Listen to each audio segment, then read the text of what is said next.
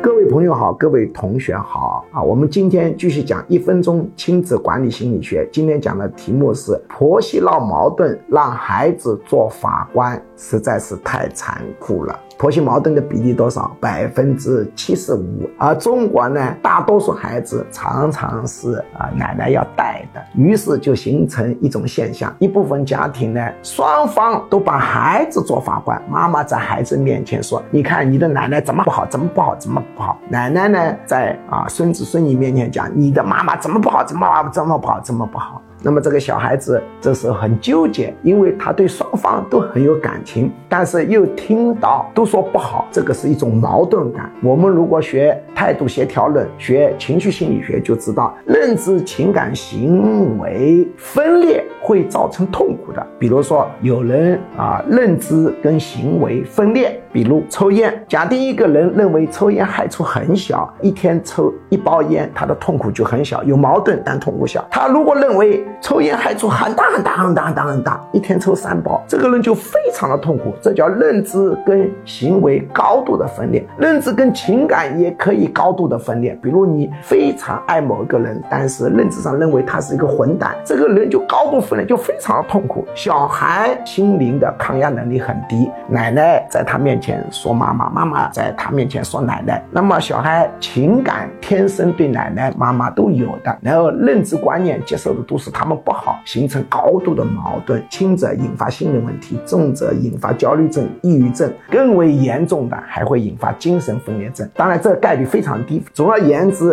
婆媳矛盾让小孩做法官是非常不妥的。